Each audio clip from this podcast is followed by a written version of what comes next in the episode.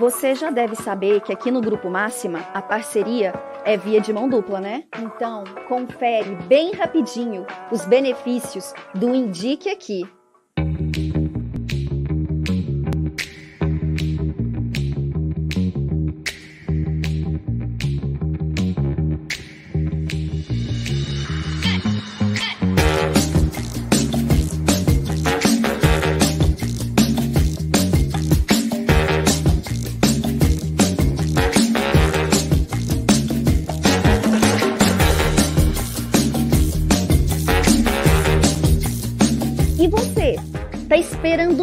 Para começar a indicar? Preencha o formulário no nosso site para garantir sua participação. Simples assim.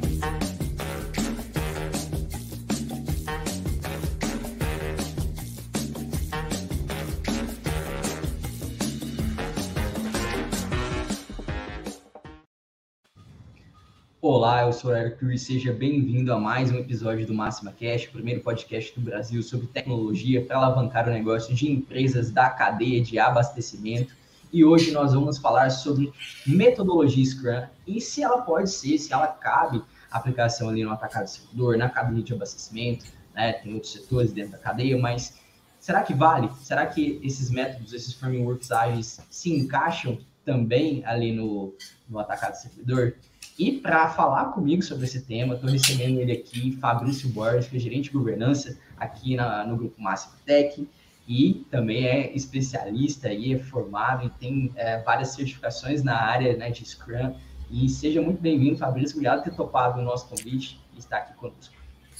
Bom dia, Arthur. Obrigado. Um prazer imenso aqui estar com vocês aqui hoje. Bora lá conversar sobre o assunto. Show, show. E para complementar, fechar a nossa mesa, né? Nossa bancada de hoje. Estou recebendo ele, Fernando Cunha, que é gerente de tecnologia lá na Piracanjuba, que também tem várias certificações, é especializado em vários frameworks ágeis. E vai ser um prazer ter você aqui também, Fernando. Obrigado por tomado, topado esse convite nosso. Bom dia, Arthur. Eu que agradeço pelo convite, cara. E vamos lá, vou tentar contribuir um pouquinho aqui com toda a experiência aí que a gente tem e aqui com vocês também. Vamos junto. Show, show. Com certeza vai ser um episódio bem legal. Você que está chegando, você que já está ao vivo aqui conosco, compartilhe o link com mais pessoas. Manda aí se você conhece alguém que é interessado no assunto, é estudioso, gosta de, de estar tentando implementar, às vezes, em alguma operação. Aí compartilha, chama o papo. Né? E lembrando também que o conteúdo continua gravado depois, se você quiser assistir novamente, né? Uh, dar aquela consultada. Então, fica disponível sempre aqui para vocês, tá bom? Ah, e, claro, ah, você pode interagir, mandar sua pergunta, mandar seu comentário, a gente lê e responde aqui na hora, beleza? Bom, gente, vamos começar o, o papo. Ah, eu sei que existem vários frameworks ágeis e eu, eu acho que vale aqui a gente dar uma, uma explicada pessoal sobre o Scrum em si, né, para a gente deixar todo mundo na mesma página uh, antes da gente aprofundar um pouco da realidade do, dos cenários aí do, da própria área de distribuição, né? Perfeito. pode compartilhar um pouquinho para mim com a gente o que, que é o, o Scrum. Puxa aí, Fabrício. Bom, o Scrum ele foi um, um inicialmente criado ali, né, na, na, década de 90, no começo dos anos 2000, pelo pelo pessoal da área de tecnologia, em cima de alguns manifestos ou algumas diretrizes ali que, que norteia todo o processo. Ele começou nessa questão, nessa pegada, né, Fernando, de desenvolvimento de software, mas depois a gente viu que tinha abrangência para qualquer área ou, ou segmento. A pegada dele é trabalhar com projetos que são complexos, que a gente não tem uma visão clara de futuro, como que a gente vai construir as coisas, e a gente vai aprendendo o caminho. Então a gente brinca muito aqui na área de tecnologia, né, Fernando? É construir ponte, prédio. A gente, a humanidade já constrói isso, já faz isso, já tem séculos. Então a gente já sabe como faz isso. E principalmente a gente que da área de tecnologia ou esses ambientes que são mais complexos, nem sempre a gente tem a claridade de como que a gente vai construir as coisas. Então a gente vai realmente aprendendo ali durante o caminho e por isso que a gente fala, pô, as mudanças são bem-vindas, porque elas vão acontecer, a gente está falando do futuro, elas vão acontecer e como que a gente reage a elas. Então, o framework Scrum, ele nos ensina principalmente como fazer isso. Eu brinco muito que tem o outro lado lá, que é a gestão tradicional lá, que é o com PMI e outras, outras metodologias lá, que ele fala muito o que fazer.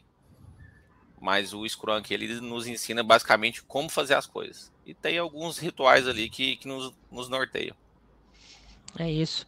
Acho que quando a gente pega entre metodologia, entre frameworks, né, a gente tem algumas diferenças, né? A metodologia ela traz ali para você é um conjunto de regras, um conjunto, um conjunto de padrões para que você pegue aquilo e execute ali para atingir um objetivo de um projeto, de, um, de uma solução nova.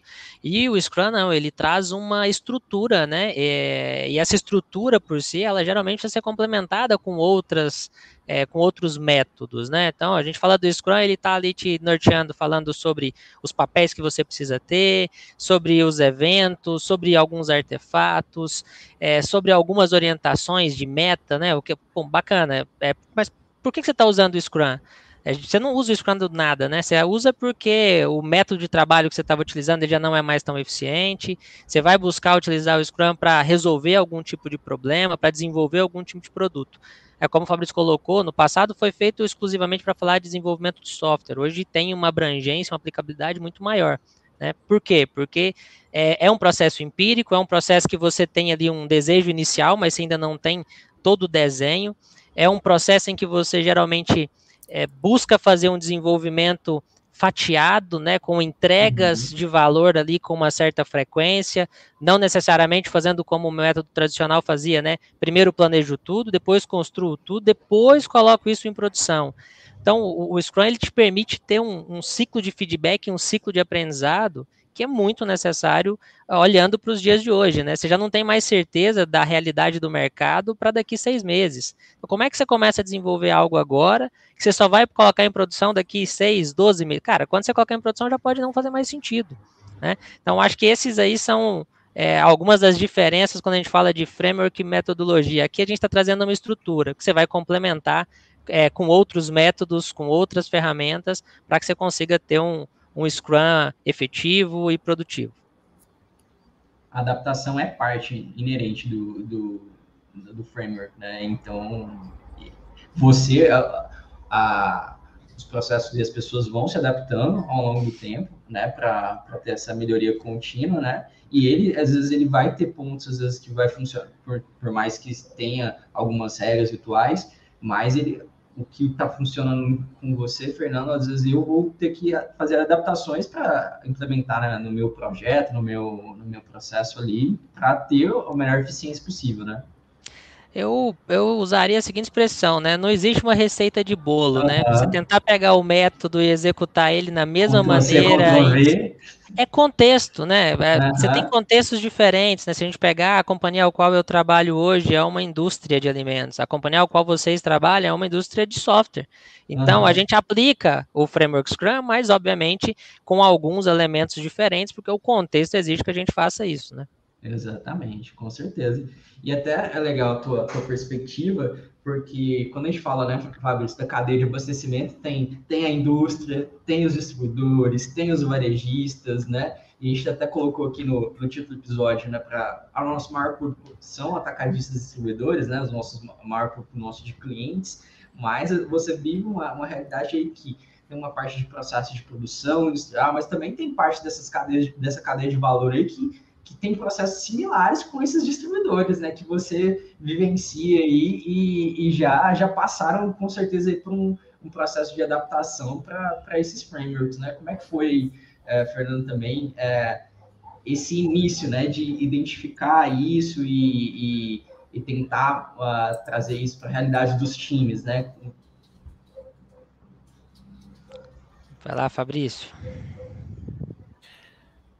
O... Uma das coisas que a gente mais percebe, Arthur, quando a gente vem falando de, de Scrum, é... geralmente essa questão de ferramenta, a parte processual é a parte fácil da coisa. Uhum. O que é difícil ali é a gente, o, o, por trás, o background ali, que envolve o jeito da gente pensar, o como que a gente pensa as coisas, o como que a gente executa as coisas. Então tá muito mais, não, não, a gente fala muito isso, né, Fernando? Mindset. E aí o, o Scrum fala muito sobre manifesto, sobre pilares e sobre valores. O que, que seria essa questão de pilares e valores? Principalmente questão de transparência. Uh, as coisas têm que ser transparentes para o time, a situação tem que ser o mais real possível, o mais atualizado possível. A expensão, como que as coisas estão acontecendo, tem que ser é, praticamente online, né? A gente tem que estar tá falando, olhando para como que a situação está ali na, na realidade, o time tem que se inspecionar constantemente em como que faz as coisas e como que está entregando. E uma coisa que você falou, né, Arthur, adaptação. É, o nosso meio que a gente vive hoje nesse ambiente complexo, a gente tem que se adaptando e ajustando a rota ali o tempo inteiro.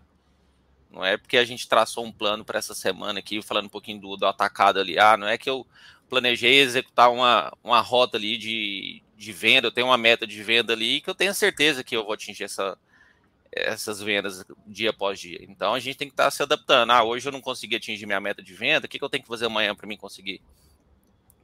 E tem a questão de valores, né? A gente tem que ter coragem, tem que ter foco, tem que ter comprometimento. Então, tem uma, toda uma pegada por trás que, que norteia e baseia o, o framework. Então, a gente não está falando só sobre, sobre, sobre processo e ferramenta. A gente está falando muito sobre também mindset, sentimento, o jeito de pensar e o jeito de fazer as coisas. Falando na, na, prática sobre gente, né, Fabrício? No final é. do dia, é gente que está ali fazendo o trabalho, é gente que está conduzindo, priorizando, entendendo o negócio. É, eu, eu entendo assim, quando a gente fala da, da adoção de qualquer método, uh, ele, trata de uma mudança na organização, é de uma mudança na forma de trabalhar. E mudança, ela só acontece se você conseguir mostrar que existem insatisfações para serem atendidas. Então, se o negócio está funcionando muito bem, se não tem satisfação, geralmente não se mexe no processo. Então, o primeiro ponto para se falar de adoção, de, de implantação, de métodos novos, é, cara, quais são as fontes de insatisfação? Qual problema eu quero resolver? Ó, eu quero resolver porque eu não tenho previsibilidade, eu quero resolver porque eu estou fazendo muito esforço e estou entregando pouco resultado. Então, acho que o primeiro ponto aqui, quando a gente fala de adoção, é, cara, quais são as dores? Né? Quais dores eu quero resolver? A gente fala do Scrum Guide, bacana, cara, são 17, 18 páginas, é simplesinho, rapidinho você lê, é simples demais de entender, mas aplicar e praticar ele no dia a dia exige que as pessoas tenham disciplina, exige que é, tenha um comprometimento e uma, um direcionamento por parte da gestão, falando, cara, a gente acredita que isso é o caminho, precisa ter clareza, transparência, é, aí a gente fala de foco, de coragem. As pessoas precisam se sentir em um ambiente tranquilo para que elas possam colocar os pontos delas. Então pode não fazer sentido é, alguma prática e a pessoa tem que ter a autonomia para falar, não vai funcionar. Por que não? Ah, por conta disso e disso. Então as pessoas precisam se sentir confortáveis para fazer isso. É, elas precisam ter coragem para participar e para apontar. E acho que tem que ter um, um é, acho que um pilar extremamente importante. Não existe verdade absoluta tá? O método está ali, né? O framework está ali, existe um conjunto de coisas e não é porque funcionou tudo em um lugar A que vai funcionar no B. Então, é, adaptações às vezes elas são necessárias sim, e a empresa que está fazendo a adoção, ela precisa ter a maturidade para falar, ó, é verdade, isso aqui não funcionou bem, a gente vai fazer um ajuste, tá? E, obviamente, com o objetivo de resolver dor, tá? Qual dor? Se eu não tenho dor, ah, bacana, seguimos o jogo assim. Mas não é bem esse, esse o caso, né? É, eu escuto uma frase... É, eu escuto uma frase aqui que ela... Isso. Eu escuto uma frase que ela fala, e aí, tá tudo bem? Fala, tá ótimo, mas tem espaço para melhorar. E se é. tem espaço para melhorar, é que você pode fazer uso de, de técnicas e ferramentas para fazer isso acontecer. Exato, exato. E, e tem um pouco do, se a gente for pensar, geralmente, é, é, quando a gente pensa em mudar algo, geralmente a gente quer mudar várias vezes, né? Nem sempre, né?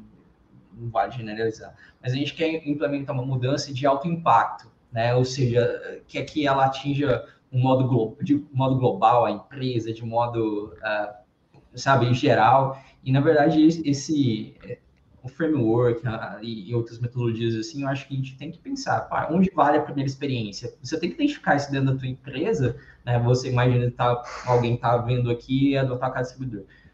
Observando as dores de cada área específica, onde vale eu ter a minha primeira experiência? Eu não vou tentar implementar é, imediatamente em todas as, as minhas áreas, né? porque vai ser mais complexo, você não tem a, a base até para para fazer isso, né? E, e seria muito arriscado para você também, né? Fazer uma mudança dessa que impacte de maneira geral, né? Você precisa testar, colher resultado, observar, né? Gerar experiência e partir para uma, uma, uma próxima área. Então, acho que, né, o que você falou, Fernando, identificar uh, os seus desafios em cada área e aquele que, que você uh, tem um time, às vezes, mais uh, preparado para essa, que aceita melhor essa mudança para fazer, porque com certeza vão existir áreas que vão ter mais resistência do que outras e que vai atrapalhar a teu, teu, tua evolução aí do, do, da, da aplicação do Scrum, né?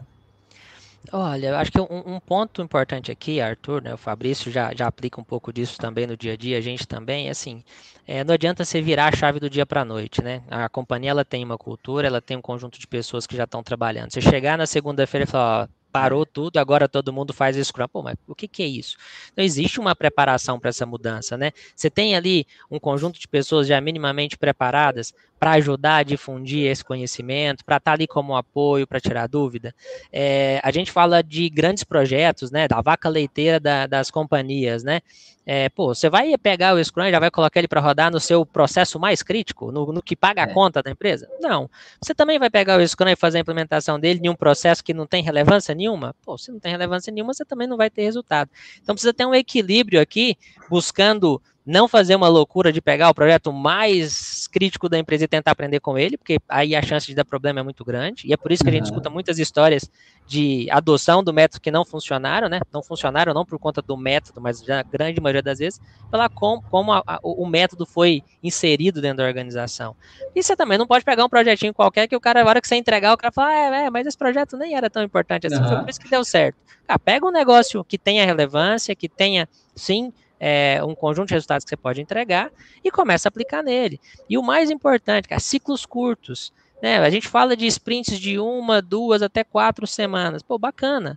Mas se a gente está querendo aprender e aprender rápido, faz isso em ciclos curtos. Faz experimentos semanalmente, faz um cortezinho ali, entende o que funcionou bem, entende quem precisa ser treinado, se as pessoas estão fazendo os papéis adequados, se você tem as capacidades, as competências técnicas necessárias dentro do time, porque você vai começar a implementar e você vai começar a entender que tem várias disfunções que vão surgindo. E o importante é, cara, a cada ciclo, a cada semaninha, pô, o que que não funcionou? O que que a gente pode resolver? É muito bonito falar de retrospectiva e todo mundo fala isso, bacana, mas o que que sai dela? Qual ação você vai implementar na semana seguinte para resolver? Eu já vi a retrospectiva levantar 30 pontos de melhoria. Pô, legal. Na outra retrospectiva, mais 10 pontos de melhoria. Mas eu não vi implementar. Então, uhum. é, é, é, é um lugar que você coleta informação para aprender e para ajustar o time em, em, função a isso, né, Fabrício? Exatamente. É, um pouco falando sobre um pouco a metodologia, é, é simples, né? Igual o Fernando falou aí, o, o livro, o guide, é, são poucas páginas, mas o que a gente observa, a realidade é outra. Tem vários níveis de maturidade ali, se não me engano, são até cinco níveis, tem, tem variações aí. Mas o que a gente observa é que leva, em média, mais ou menos de quatro a seis meses para você subir de um nível para o outro.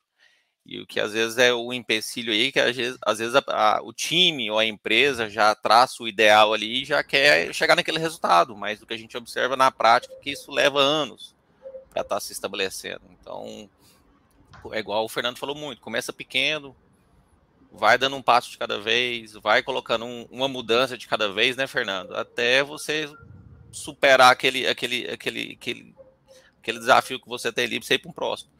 Então, a gente observa, lendo é simples, mas na prática é, é um pouco mais complicado. O buraco é mais embaixo, exige maturidade, exige paciência, não é da noite para o dia que você começa a ir para academia todo dia e se torna um cara saudável. Então é a mesma analogia que eu faço aqui. É, é isso aí.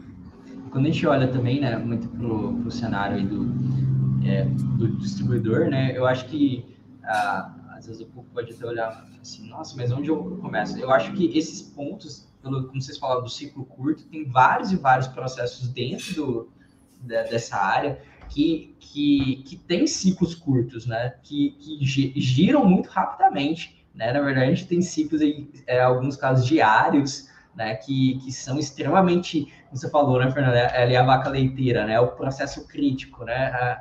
É, que é difícil de mexer. Mas o Fabrício até citou um ali, o processo de vendas, a gente tem processos de compras que, que giram constantemente e consegue e você consegue fazer algum tipo de experiência, né? Então, é, é, eu, eu, fico pensando assim, o processo logístico, né? Imagina ali no. É, muito, é, é extremamente complexo, né? De recebimento, de de seja a parte de faturamento, depois recebimento, sei lá, separação, na expedição, todo esse acompanhamento é muito crítico para esse cenário. E, é, às vezes a pessoa, nossa, mas é lá que eu queria mexer, mas é, é, é o, o crítico. Né? Então, eu vejo que existe área, né? existe margem. Né? Quando a gente estava pensando muito no tema do, do episódio, como é, seria esse encaixe né, dentro desse cenário, imaginando dentro dos processos do, dos nossos dessa área, né, como, como seria esse, esse encaixe, né? É, vocês, olhando aí pela experiência de vocês, vocês veem que são processos que entram nesse ciclo curto, né? Esse ciclo de repetição, esse ciclo que poderia ser feito uma experiência. O que vocês acham? Arthur, uh, vamos pensar no seguinte, vamos pegar uma área, né, o atacar distribuidor, e, e, eu posso falar um pouquinho disso, porque o meu background lá atrás foi atacar distribuidor, foi, né, eu, eu, eu já trabalhei em algumas empresas desse segmento. Uhum. É, quando a gente olha para um método como o Scrum, uma, um framework como o Scrum, o que, que a gente tem que pensar? Cara, qual dor ele quer resolver? Então, se a gente olha para uma área logística e ela está fazendo ali a formação das cargas dela e está fazendo o processo de faturamento, ela vai olhar para dentro desse processo e entender onde que ele pode melhorar. E ela vai encontrar ali um conjunto de melhorias que podem ser feitas. Tá? Ah, cara, eu posso melhorar, por exemplo, é, o horário de iniciar o fechamento de carga, o horário de fechar a carga, eu posso melhorar aqui a minha forma de agrupar os documentos de, de transporte que eu vou fazer, enfim, ela tem uma lista de coisas para fazer. Cara, uhum. o que, que ela faz primeiro? Tudo isso tem valor. Então, é, quando eu falo, de, olhando para um, uma analogia muito simples, tá? Me permitam aqui a, a licença poética disso, é algo muito simples, é, olha, eu tenho um conjunto de coisas que eu quero mudar. E qual dessas coisas tem mais valor?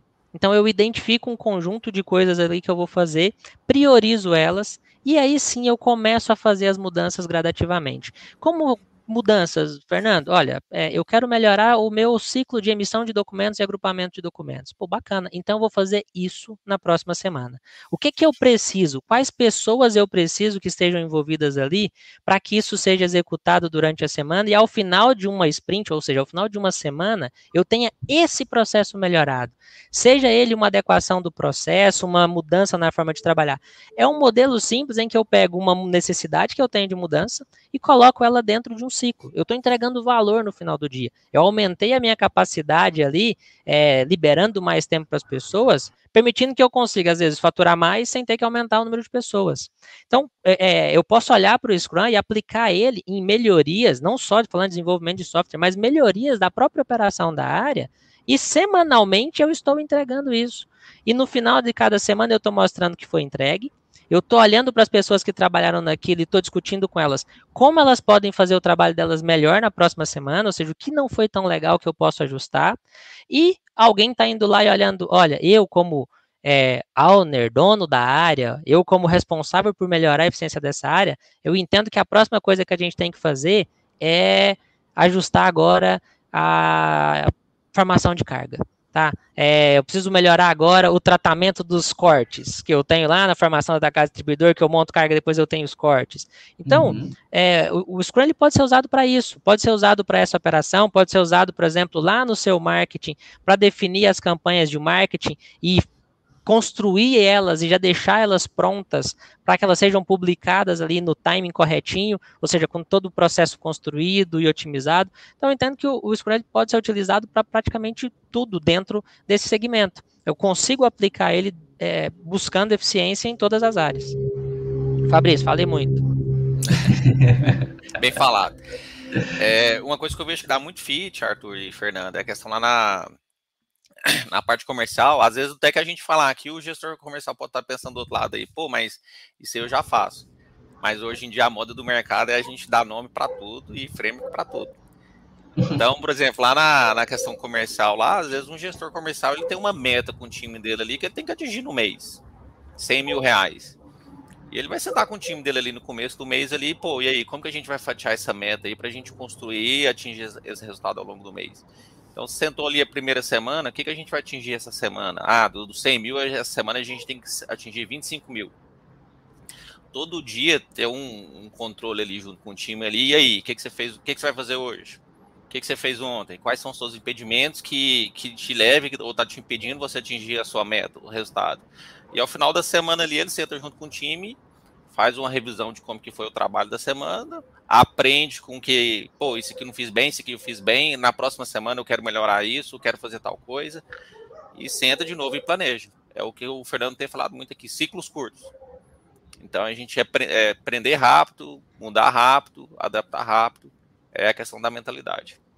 Uma coisa também que tem muito fit também é essa questão do, do, do trade market, né? Essa questão de, de estratégias e posicionamento de, de produto. Então, uhum. é algo que, é assim, você não faz constantemente e você não tem a certeza que você vai colocar aquele produto ali ele vai ter uma boa estratégia de bom retorno. Então, o, a sua visão com o produto você tem, onde que você quer chegar com aquele produto, mas o que você vai fazer com ele é, e qual o preço que você vai ter que desembolsar ali para você ter um bom retorno sobre aquele produto ali no, no, varejo, por exemplo, você não sabe. Então, eu acho que dá bastante fit também essas, essas questões. São, são dois pontos aí que tem inputs contínuos, né? Tipo, uh, você tem feedback contínuo, né? Uh, se está existindo a venda, se não está existindo a venda, se tá, tá tendo, às vezes, corte no pedido, né? O pedido está indo, ou, ou, o cliente está cancelando, ou o pedido, né? Ou você falou aí do trade marketing, você consegue observar continuamente a partir das pesquisas com o time que está em campo, uh, informações que vão ajudar na, na sua melhoria, né? Então, realmente, são duas áreas que, que podem sim ter fit, né? Como você Tem falou, um... talvez. Tem um ponto, Arthur, acho que a gente não falou muito ainda, né, Fernanda? A gente pode explorar, que é a questão do cliente. A gente tem que observar cada vez mais quem que é o nosso cliente e trazer para perto. Muitas vezes a gente tem o hábito ali de entregar grandes projetos, e às vezes a gente quer entregar só o produto final lá na frente, lá daqui seis meses, daqui um ano. É, e às vezes não é aquilo que o cliente quer. Então, se a gente trazer o cliente para perto, observar o cliente, como que ele está reagindo e como que ele está recebendo aquele produto, se ele está vendo valor, a gente está com certeza aprendendo com o cliente. Ele está também nos dando esse feedback. Pô, não é isso aqui que eu esperava. Não é esse é produto aqui que eu, que eu gostaria de estar tá recebendo. E a gente é mudar. É acho que tem um exemplo que a gente consegue tangibilizar, né, Fabrício, que eu acho que a grande maioria das pessoas utilizaram, né, quando a gente fala, tá, mas o que é essa entrega? Qual que é o foco no cliente? O que é essa entrega é, de valor imediato? E eu dou um exemplo, às vezes, do Nubank, né? É, o Nubank começou te entregando o cartão de crédito. Então, assim, qual era a necessidade que ele queria resolver lá na ponta no cliente? Cartão de crédito, era a principal. Ele tinha no backlog dele lá abertura de conta, CPF, abertura de conta PJ, empréstimo, seguro. Tinha, tinha, mas o que, que ele queria resolver primeiro? Ele foi lá e te entregou uma solução que te dava cartão de crédito. Depois ele foi lá e te entregou, o cliente pediu, ele sentiu que aquilo era uma necessidade do cliente. Pô, o cliente também quer ter conta. Ele foi lá e desenvolveu a conta. Pô, o cliente agora quer ter seguro. Ele foi lá desenvolver o seguro. Então, essa é a ideia da entrega e de escuta ao cliente, né? É, o Nubank não desenvolveu a conta, empréstimo e outros produtos porque ele resolveu, é porque ele coletou lá no cliente e falou: olha, beleza, existe demanda para isso? Existe. Pô, então a gente vai desenvolver para atender uma necessidade do negócio.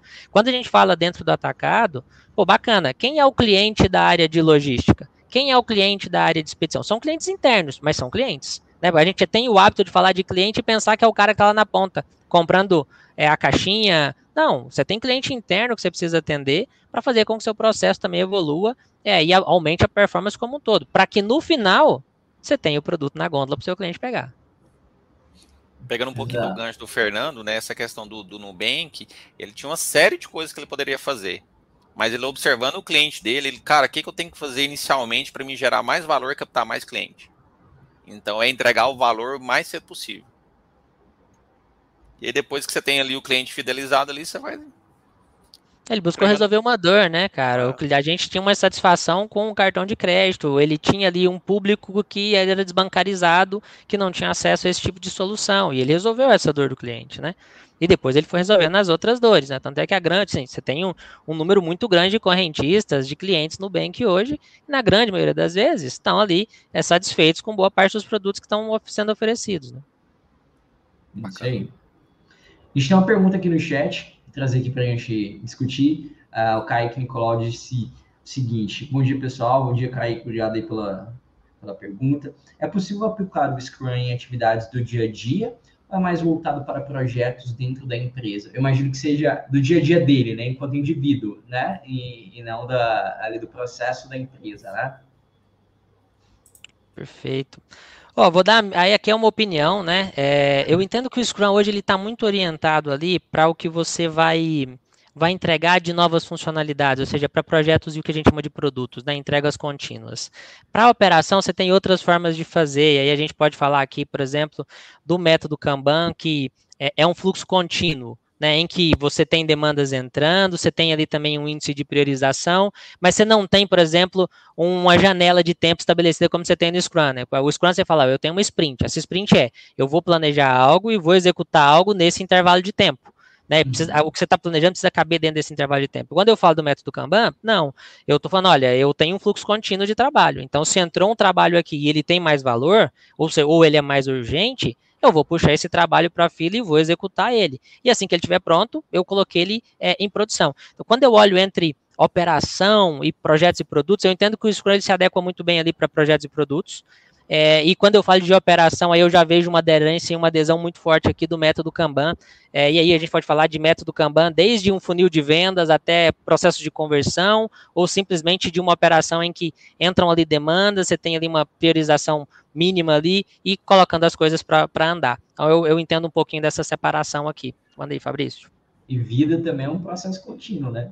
Você Sim, é, é, aí a gente fala. Né? Exato, a gente fala do método Kanban, a gente está falando de fluxo contínuo, cara. Tá entrando, é. saindo e colocando em produção, né? Ou seja, se terminou a atividade, segue para a próxima.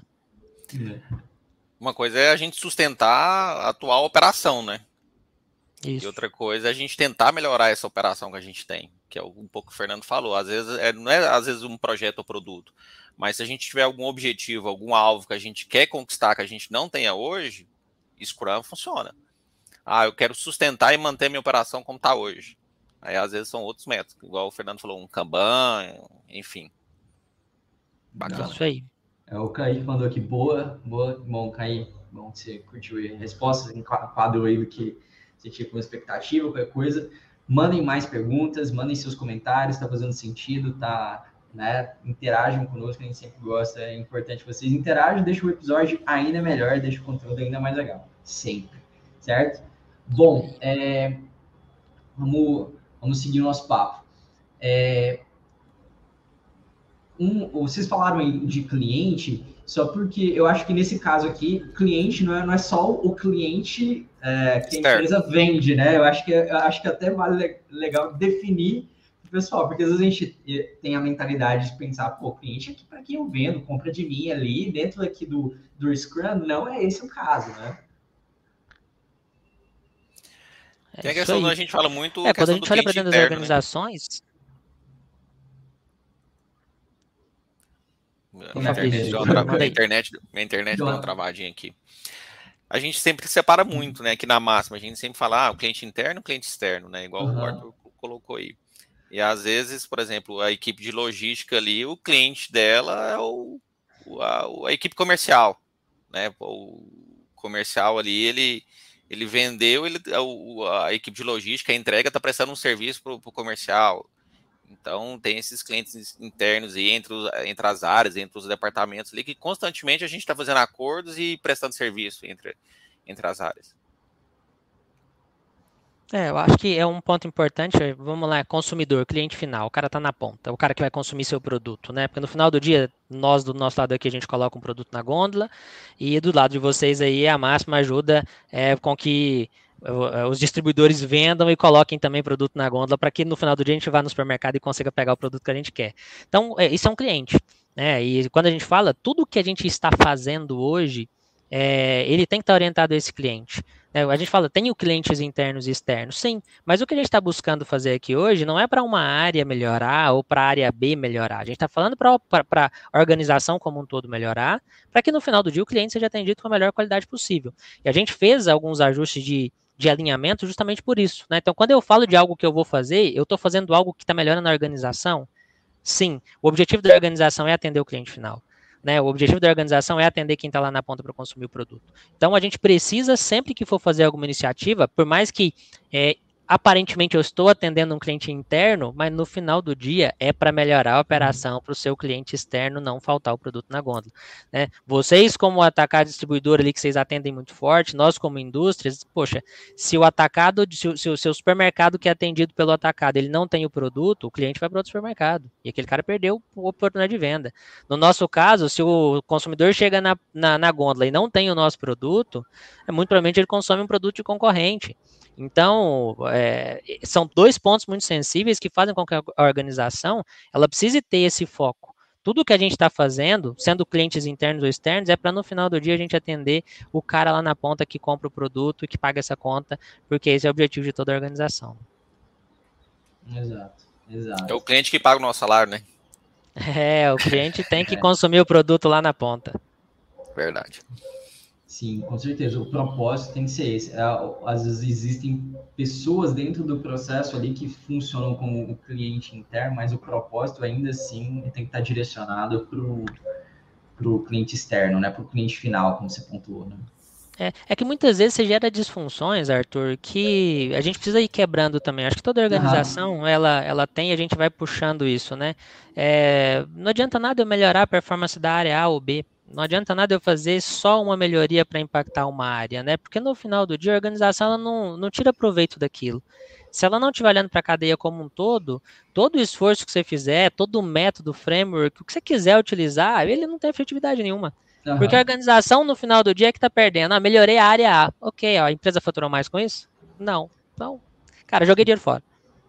É, você, investiu tempo, você direcionou a tua equipe, você direcionou a né, pessoas para uma ação que, na verdade, não vai ter um, um, resultado ali, que é, de fato, o resultado é, buscado. Né? É isso aí. Isso. Exato. Bom, uh, tem, um, tem um ponto que, que existe dentro do, do framework, que são, o, acho que, os papéis, né, também, que, que compõem ali o, o framework e... Uh, quando você vai implementar uma área, a gente sempre define esses papéis e, e são pessoas que estão exercendo isso e com certeza é, é, necessário encontrar esses papéis, essas pessoas ali que vão exercer esses papéis dentro do seu time, né? Queria falar um pouquinho, né, breve aqui sobre os papéis e como às vezes é, é interessante uh, colocar na cabeça do pessoal para que eles possam pensar isso dentro das suas equipes, né, também. Bacana. Para puxar aí, Fabrício? Bom, a gente tem são três papéis né, bem definidos aí, que é o, o dono de produto, o Scrum Master e o, o time. Ah, falando de uma forma assim, bem simplista, o dono de produto é o que representa o cliente, né, Fernando? A gente está falando muito do cliente aqui. Então, o dono de produto, ele tem um produto ali, ele tem um negócio na mão dele, que ele está representando o cliente, está entendendo todas as necessidades que estão tá envolvidas ali por trás ali, está priorizando com que o time, que o, o que o time for fazer, gere mais valor no negócio. O Scrum Master, ali, que é um outro papel ali, muito importante, é um cara que está olhando mais para processo, garantindo que os rituais, a, as cerimônias, os artefatos, o time performance, a performance deles seja executada de acordo com o que a gente está estabelecendo aqui dentro do framework, de acordo com a realidade de cada empresa. E o time ali, a gente fala que o time também é um papel dentro do, do framework, porque o time ele, ele tem um papel importante que eles que, que se engajam, eles que, que falam assim, pô, essa semana a gente vai fazer isso, essa semana a gente tem tal coisa para a gente conquistar. Então, por isso que a gente destaca muito a questão do time. O time tem que estar engajado, o time tem que saber a, a responsabilidade dele. A entrega dele tem uma quebra muito grande de, de paradigma, que é a, a, entrega, o resultado, o, o incremento final, a responsabilidade é do time, não é do gestor. É isso aí. É, acho que quando a gente fala, é, eu tenho falado muito sobre entrega, quando a gente fala muito sobre entrega de valor, né? Tá bacana, mas quem determina o valor, né? E esse é o dono do produto ali, o product owner, né? Fazendo o papel dele, vai, cara, olha, isso aqui entrega valor, isso aqui é algo que vai resolver um problema. Então esse papel ele é muito importante para o product owner, falar, cara, é isso aqui que a gente tem que fazer. Cabe dentro da janela de sprint que a gente achou aqui? Cabe dentro do intervalo de uma, duas, até quatro semanas? Pô, não cabe Pessoal, não cabe. Pô, bacana. Então é um papel do, do Product Owner aqui, olhar para isso também e falar, pô, então como é que eu divido isso? Porque nem todo trabalho cabe dentro de um, dois, três dias de execução. Então, esse é mais um papel importante que o Product Owner tem, falar, cara, olha, ao invés de é, eu entregar aqui a melhoria na, na, na formação de carga de 50 é, regiões, cara, nessa semana cabe fazer cinco. Eu vou fazer a melhoria de cinco e vou entregar cinco. E na próxima semana eu vou buscar mais quatro ou cinco para fazer. Então, o Product Owner ele tem esse papel extremamente importante, é olhar, cara, eu preciso otimizar 100% das rotas. Lindo. Quais das 100, é, do, do 100%, o que, que eu faço primeiro? Né, porque geralmente você tem coisas que têm muito mais valor, então você tem ali é, cargas que são diariamente executadas, então eu vou fazer esse cara primeiro. Uma carga que ela é executada ali, uma região que é atendida duas vezes no mês, poxa, eu deixo para fazer essa otimização lá na frente. Então o Product Owner tem isso. Né? Então, ao invés de eu fazer uma região inteira, eu faço talvez uma sub-região e otimizo ela naquela janela. Então, esse é o papel do Product Owner, é colocar isso é, de maneira prioritária, trazendo valor para o negócio e colocando isso em tamanhos que sejam possíveis o time pegar para resolver e resolver. Né, dentro da janela aí que cada organização define a sua, né? Eu, eu dou exemplos internos. A gente, quando, quando fez uso muito forte aqui, a gente fazia sprints semanais. A toda sexta-feira tem alguma coisa. Então é um desafio falar, pô, bacana, eu tenho que fatiar isso aqui para caber dentro da capacidade de time que eu tenho e no final do dia ainda entregar ali alguma coisinha que tenha valor.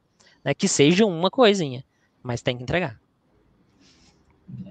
Uma coisa bacana, né, Fernando? É o dono de produto ali, ele tem que saber dar, dar bons dãos. Porque a, a, realidade de qualquer empresa, a nossa capacidade é sempre menor que a nossa demanda. Sempre vai ter muito mais coisa para a gente fazer se a gente sendo bombardeado por todas as áreas da empresa. Então, chega 100 demandas lá no dono de produto. Cara, de 100, o que, que é mais importante que eu tenho que fazer aqui? Ah, essas é. três aqui. Então, para ele dar bons não, ele tem que contra-argumentar com bons sims, né? Cara, isso aqui é o que vai gerar valor para o nosso negócio aqui. Isso que é o mais importante que a gente tem que fazer. Foca nisso, a gente entrega isso, depois a gente olha para isso aqui. Acho que é um ponto importante aqui que você pegou, Fabrício, é, é o FDP, né? Calma, né? não, não é o que vocês pensaram, né? O FDP é o papel que o Product Owner faz, cara, que é fatiar, que é descartar e que é priorizar. Né? São três coisas que o Product Owner tem para fazer. Né? E o descartar é exatamente o que o Fabrício puxou. O Product Owner que não fala não, não está exercendo o papel dele. Porque não é porque alguém pediu, alguém entendeu que aquilo fazia sentido, que de fato faz. Então, o, o, fato de fatiar, que é o que eu comentei, cara, faz menos rotas, faz sub-regiões, né? O descartar, eu falo, cara, eu queria otimizar isso aqui, pô, mas isso aqui vai resolver o trabalho de uma pessoa, ou seja, isso aqui não contribui para o fluxo da organização, não entrega valor para a organização, cara, descarta, não vai fazer. E o priorizar é o que o cara tem que fazer diariamente, é a vida dele. Tá? Ele tem que estar tá olhando para isso e priorizando. É, e aí eu posso usar um exemplo muito simples do porquê priorizar. Todo dia você tem um fato novo a realidade da nossa organização hoje, ela muda todo dia. Você tem um fato novo, você tem oscilação de mercado, você tem um novo player entrando, você tem variação de dólar. Poxa, se tudo isso é input que o ambiente está te dando, obviamente isso pode fazer com que a prioridade que você tinha definido na semana passada já não é a mesma. E você precisa ir lá e reorganizar isso e colocar isso para funcionar. Né? E eu acredito que, assim como a gente faz, a máxima também faz, poxa, quando entrou a pandemia, várias organizações tinham um plano. E o que, que elas fizeram? Poxa, entrou um fato novo, agora eu não posso mais abrir loja. Então, um monte de organização optou por não abrir loja, mas optou por abrir um e-commerce que nem estava nos planos. Pô, se eu não tenho essa flexibilidade, ou seja, se eu não tenho o dono olhando para isso ali como valor para o negócio, a empresa quebra. Exatamente. Exato. Exatamente. É... Temos mais uma pergunta aqui, olhando no, no chat, Kaique, complementando a dúvida dele, né, Kaique? É, ele, ele perguntou: você tem alguma ferramenta específica para indicar, para criar e administrar uh, um Scrum? Né? E ferramenta, até o Fabrício falou, né? Ferramenta né? tem. É a, o, o, o X é a parte não é a fácil. ferramenta, né? O X não é a ferramenta, né? É, eu acho que a gente tem um conjunto de ferramentas e, e, de práticas, né, Fabrício? E é que a gente, assim, não, não, não entendo que a gente tenha uma ferramenta só para isso, tá, o Kaique? É, a gente tem várias ferramentas de mercado que podem te ajudar, que vai desde um Excel, tá? Escrevendo ali uma lista onde você tem as coisas que precisam ser feitas e, e, e fluxo ali de, de execução na sequência, até o fato de você usar um Trello, é, até o fato de você usar ferramentas é, mais sofisticadas aí, como Gira, é, Azure DevOps, aí você tem um conjunto de, de soluções de mercado hoje que te, te, ajudam a fazer isso. Mas você não vai achar uma ferramenta só para fazer tudo, tá? Você tem ferramentas de colaboração como Mural, como whiteboard da Microsoft, enfim, que, que são ali quadros brancos para você poder coletar ideias e usar modelos ali com seus times. Você tem o, o Gira para você poder registrar ali seu backlog e associar as tarefas é, de execução do trabalho a, a, pessoas específicas do time que vão fazer aquilo. Então, é, você tem N ferramentas aí que podem ser utilizadas e depende um pouco do contexto, da maturidade que, que a organização vai avançando. Fabrício. É, se for para começar, minha dica é Trello, né? Se você tem que conseguir fazer funcionar com Trello. Então é o mais básico ali, é o mais simples, intuitivo possível, é bem dinâmico, dá para a gente ter o resultado que a gente quer, que é a transparência. O time está olhando ali para o que deve ser feito e o que, como está sendo feito, se está entregando ou não. Ah, funcionou com Trello, deu certo. Aí às vezes tem N ferramentas, né, Fernando? Tem o Gira, tem o ClickUp, enfim. É, ferramental tem muito, cara. Ferramental é. tem muito. Algumas dessas vão te ajudar a dar os primeiros passos, tá? E aí, à medida em que o seu contexto aí for evoluindo, você vai sentir necessidade de ter é, necessidades atendidas. Ah, poxa, agora eu precisaria, é, sei lá, coletar alguma informação adicional, definir alguma regra, colocar uma política mais clara. Aí você vai inserindo aqui outras ferramentas. Não existe ferramenta bala de prata, tá? Não tem é. uma só que vai te resolver tudo. Tem um conjunto, porque cada uma delas está tá, tá alinhada ali a uma vertical e ela faz muito bem aquilo e aí você vai fazendo uso, né? A gente, por exemplo, usa muito mural para fazer todas as dinâmicas com a equipe. É, atualmente a gente faz uso de Kanbanize, que é uma solução aí para a gente fazer gestão dos nossos fluxos de Kanban, é, usando o método Kanban. Então, aí, aí, tem várias ferramentas e vai depender um pouquinho do apetite é, e da maturidade que você vai avançando né, ao longo do tempo. Boa, boa. É, é você tem que testar e usar para ver o que encaixa bem com contigo, né? Mas uh, essas ferramentas no início, né? Busque ferramentas, se você está começando, ferramentas mais básicas, mais simples aí, para você também não, não, adicionar um nível extremo de complexidade aí no, no, seu, no seu processo que está começando, né? E você, você às vezes fica até ruim para você, você acaba se desmotivando, você não pode perder a, a essa motivação, essa energia ali, por conta do geri, gerenciamento, né? Do a, o ferramental, ele tem que te ajudar e não ser um obstáculo para você, né? É. Tive uma lembrança boa aqui, hoje, que essa questão do cenário do home office é diferente, né? Tudo tem que ser digital. Mas num, num passado não tão distante, a nossa ferramenta era um quadro na parede. Quadro e Quadro e post-it. e funcionava, e funcionava. Às vezes a pessoa tem, Fabrício, ainda em casa, tipo assim, o, o a, a, lousa dela ali, o quadrinho dela, onde ela usa os post-its ali, o pessoal gosta de, né, esse contato físico, às vezes de... É porque ali vários vão ter o drag and drop, que simula o post-it, simula a ação em si, mas tem vários que gostam do, do físico, rasgar, dar o ok, dar o X, que tá, sabe? Isso também remete a, a a coisas que vai despertar, a gente falou que é um processo tem empírico, tem sensação, sentimento aí, também vai reforçar algumas coisas assim, né? Exatamente. Independente da ferramenta, o que a gente tem que ver, todo o time tem que ver, é ter transparência e saber como que tá os status das coisas, as entregas é. e como que, que tá caminhando esse fluxo aí, né, Fernando? Esse, o, que a gente está é. se propondo a fazer, a gente está entregando. É isso aí. O time tem que estar tá com isso bem alinhado para ter coragem de falar que não está bom ou para falar que não vai dar para entregar. Precisa ter transparência, precisa estar tá inspecionando isso constantemente, não inspecionando só a forma de trabalhar, mas o que está sendo entregue e se esse cara está entregando valor. E a gente tem que ter habilidade aqui para ter adaptação, como eu comentei. É, o mercado muda muito rápido e não adianta mais você querer fazer planejamentos aí de 6, 12 meses, porque a realidade amanhã pode ser um pouco diferente e faz sentido fazer outra coisa. Exato, exato.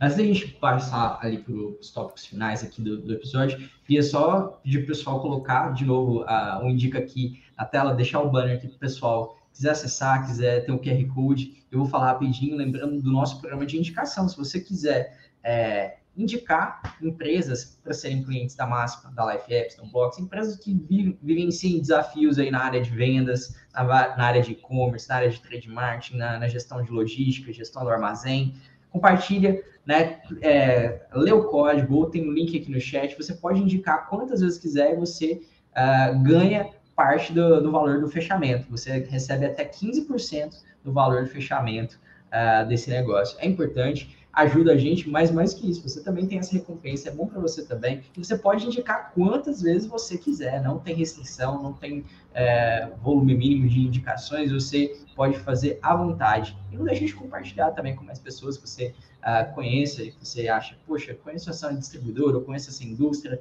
e pode se encaixar e, e a gente pode ajudar. Compartilhe, vai ser um prazer também ajudar essas empresas e, claro, gerar esse benefício aí para você, beleza? Tem um QR Code aqui, tem um link de tela e, se você quiser, tem mais informações no site da Máxima, é só acessar lá máximatech.com.br, tem um banner no site, clica lá, tem mais informações para você, beleza?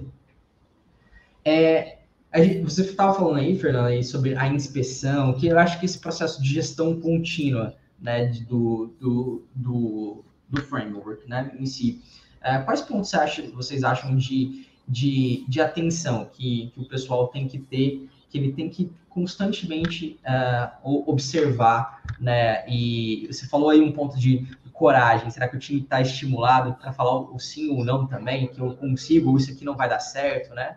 O que, que você acha que são os pontos de atenção para o gestor do, do, do framework?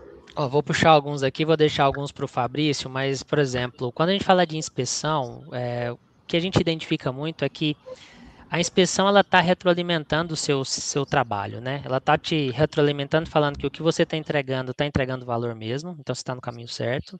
E uma segunda retroalimentação, ela está falando que o seu trabalho está na eficiência adequada ou que você precisa melhorar a eficiência. Então, quando eu vou para fazer a inspeção do produto lá na nossa sprint review, ou quando eu vou fazer a inspeção do nosso processo de trabalho lá na nossa sprint retrospectiva, o que para mim é muito importante é a gente ter clareza de identificar os pontos de melhoria e ter alguma ação na próxima semana para que aquela melhoria seja implementada. Tá? É, existe uma preocupação em coletar um conjunto muito grande de melhorias, e é até válido mas acho que é muito mais válido você coletar as, é, a, a, melhoria e conseguir aplicar ela. Né? É, é, muito dos times eles vão degradando performance porque as retrospectivas que você faz com o time para entender do processo, elas perdem a finalidade, ela, ela passa a ser lavação de roupa suja. Uhum. O problema não é meu, foi você, a culpa é sua, e ali não é esse o caso. Ali não é para apontar o dedo. Então, quando eu falo de pontos de atenção, é use a retrospectiva para melhorar o fluxo, não para apontar o dedo. É, ali, de fato, você está buscando uma melhoria do processo. É, se você está preocupado em apontar quem fez um negócio errado, é, aí de fato não vai funcionar e a tensão entre o time aumenta, a produtividade tende a diminuir e aquele time ali ele vai esfarelando, né? Você vai perdendo a capacidade de entrega com ele. Então, algo que era para ser um processo para entregar valor, ele passa a ser um processo que você está gastando dinheiro, porque tem gente alocada, mas o resultado não sai do outro lado. Acho que como principal ponto de atenção é começou a fazer, fique atento ao que você tem de oportunidade de melhoria e continue aplicando ela. Qualquer método, modelo, é, ele tem como premissa que você faça nele melhoria contínua. Por quê? Porque é assim que você consegue continuar aumentando a eficiência e eficácia que a organização tem. Bacana. É, eu queria destacar três pontos aqui para a questão do, do Scrum, para a gente implementar ou ter sucesso com, com o Scrum, é principalmente o gestor que está envolvido ali com o time. É, o primeiro ponto que a gente tem que observar é a questão de dependência externa. Então, você com o seu time ali, ah, eu não consegui entregar isso aqui porque eu dependo da, de outra área. Ah, não consegui entregar isso aqui porque o cara não se comprometeu com prazo tal. Ah, eu não consegui entregar isso aqui. Então, se a gente está observando que isso está acontecendo constantemente, é um ponto de atenção e o gestor ou o time, o dono de produto ou o Scrum Master tem que entender como que a gente faz para tirar essas dependências com outros times externos. Segundo ponto, é, o time tem que ter foco e objetivo. Então, a gente ter um objetivo, dois, três, é fácil da gente conseguir atingir. Mas se o time tem 10 objetivos, a probabilidade de ele não conseguir atingir os 10 objetivos é grande. Então, para funcionar o Scrum, tem que ter objetivo e foco. E aqui a dica que é tenha poucos objetivos. E um último ponto é a questão de maturidade, porque o foco do framework está nas pessoas, não no processo. Então, se a gente tem um time com baixa maturidade ou um time novo, é difícil a gente implementar. E aí é o que a gente falou, né? A gente tem que ir aos poucos. Então, se a gente tem um time mais sênior, que já tem um tempo de casa, é um time que tem baixa rotatividade ali de pessoas, como a gente depende do ciclo e o time aprende com esse ciclo, aí a gente tem bastante dependência com a maturidade do time. Então, são esses três pontos aí que eu queria destacar com relação à questão do, da implementação do, do Scrum. É, acho que é, pegando aqui desses pontos, né, Fabrício? Começa pequeno, a gente falou bastante sobre isso.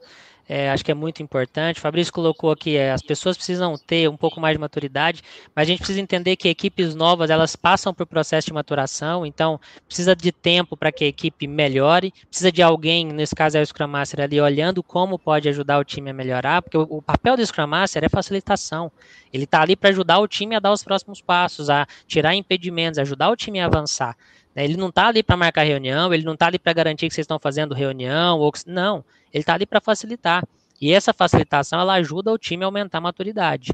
E de novo, sempre que você tem uma mudança no time, a sua maturidade tende a diminuir porque você tem uma pessoa nova no time, essa pessoa precisa entrar, né, ser inserida ali naquele contexto. Então isso é algo contínuo tá? Não é algo que você fez uma vez e beleza, trabalho está feito, bora para o próximo time. Não, isso aí é contínuo, semanalmente, quinzenalmente, você está buscando formas de melhorar a forma de trabalhar, de tirar impedimento, de reduzir dependências externas, né, de ter um Product Owner ali que está cada vez mais entendendo do negócio e cada vez sendo mais eficiente na priorização.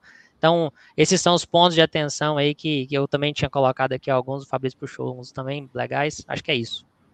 Show, show. Para a gente fechar, tem aqui uma última pergunta do nosso chat, da Lohane. Obrigado, Lohane, pela sua pergunta. A Lohane perguntou: existem métricas do Scrum que podemos utilizar para analisar o quanto estamos sendo efetivos? Né? Ah, vamos lá. A gente tem algumas métricas que a gente consegue usar quando a gente fala, né? Assim, qual que é o throughput do time? Né? O quanto o time está entregando. E aí aqui a gente está falando da efetividade do time, né? o quanto o time está sendo efetivo. Uhum. E você tem condição de colocar algumas outras métricas, é olhando para negócio, para entender o quanto efetivo está sendo a sua entrega, ou seja, quanto valor está sendo entregue ali dentro. Então, quando você está fazendo uma entrega de uma funcionalidade nova para resolver algum problema, ela resolveu o mesmo problema. Então, se você implementou uma solução para reduzir o número de e-mails que você recebe todo dia, né, colocar isso dentro de um fluxo de serviço, se você colocou isso, você consegue medir que antes de você colocar eram mil e-mails. Depois que você colocou, reduziu para 400 e-mails. Poxa, então você tem ali um índice de efetividade que uhum. você já reduziu em 60%, né, ou 40%. Então, é, a gente pode usar algumas métricas nesse sentido, o throughput do time, o quanto o time está conseguindo entregar de, de tarefas ou de histórias na semana, e o outro ponto, eu, cara, o que eu estou entregando, o quanto está sendo de fato efetivo, entregando resultado lá na ponta. Né? Eu queria entregar isso aqui para aumentar o meu faturamento. Aumentou? Aumentou. Quanto eu faturava antes, quanto eu faturo agora por conta dessa nova função que você colocou no ar. E aí você consegue ter uma métrica também de, de, de efetividade aí do, do que está sendo produzido, né? Não só do, de como está sendo produzido. Fabrício, tem alguma uma métrica, algum ponto que você quer compartilhar sobre isso? Tem a questão do, do lead time, né, Fernando? É, a gente brinca muito que é, demora se comprometer com, com alguma coisa, mas quando se comprometer, entregue rápido. Isso aí. Então, é porque quando a gente se compromete com aquilo, a gente entende que aquilo ali vai gerar muito valor. Então, quanto menor o lead time, melhor. Ó, me comprometi, entendo que isso aqui vai gerar valor, vai ser bom para o negócio, entregue rápido. O lead time é, é esse tempo entre quando, o tempo que você leva, é, o, o, start que você fala assim, ó, vou fazer isso. E, o, e quando você entrega de fato o assunto e gera valor para o negócio. Legal. Isso aí. Show. Bom, uh, Queria agradecer a todo mundo que acompanha ao, ao vivo aqui o, o Máxima Cash hoje e também queria agradecer é, você, Fernando, por ter topado, né? A disponibilidade de estar aqui conosco, você também, Fabrício, disponibilidade de estar aqui conosco e deixar aberto para vocês darem o um recado final de vocês, né? Falar o que vocês quiserem para o nosso público, né? E uh, lembrando que, só reforçando que o episódio continua, vai continuar disponível aqui no YouTube, em outras plataformas como Spotify, Apple Podcasts, Google Podcasts, assim que a gente fechar aqui o, a live, beleza? Bom, pessoal, Arthur, é, Fabrício, a Máxima Tech, muito obrigado pelo convite. É um prazer estar com vocês. A gente já se conhece há bastante tempo. É, fico muito honrado pelo convite por poder ter contribuído. Espero ter contribuído um pouquinho aí com, com a audiência de vocês e contem comigo em outras, outras oportunidades. E estou aqui à disposição para apoiar onde puder e para trocar ideia, porque assim como eu falo aqui bastante, mas eu aprendo bastante também com tudo que eu escuto e com as perguntas que, que são feitas aí, me, me ajuda também a dar o próximo passo aqui de evolução. Valeu demais, muito obrigado. É, igual eu falei, né, Arthur? É, sempre tem a primeira vez, eu nunca tinha participado do, do Máximo ah, Cast. É, então foi ótimo. É, agradeço a participação do Fernando, do Arthur. Foi um, é um aprendizado a gente estar tá aqui do lado de cá, então é isso aí. Gostei muito e espero aí voltar em breve aí e participar novamente com vocês. Exato. E quem quiser né, também pode encontrar vocês em redes sociais, que trocar uma ideia sobre o Scrum lá no. Eu acho que vocês, os dois têm LinkedIn, não tem? LinkedIn, sim, sim. um bom canal, procurar o Fabrício, procurar o Fernando, conversar, quer saber mais, quer trocar ideia, quer tirar dúvida, né? Eu acho que é sempre legal essa, essa possibilidade como, como estamos também parte desse processo, nós três aqui envolvidos em, né, né, no, no framework, a gente sabe o quanto é importante essa troca de informações, essas conversas que, que ajudam a movimentar também a nossa evolução, né? Então, é, é isso. Bom, obrigado a todo mundo novamente e até o próximo episódio. Abraço. Valeu. Valeu, gente.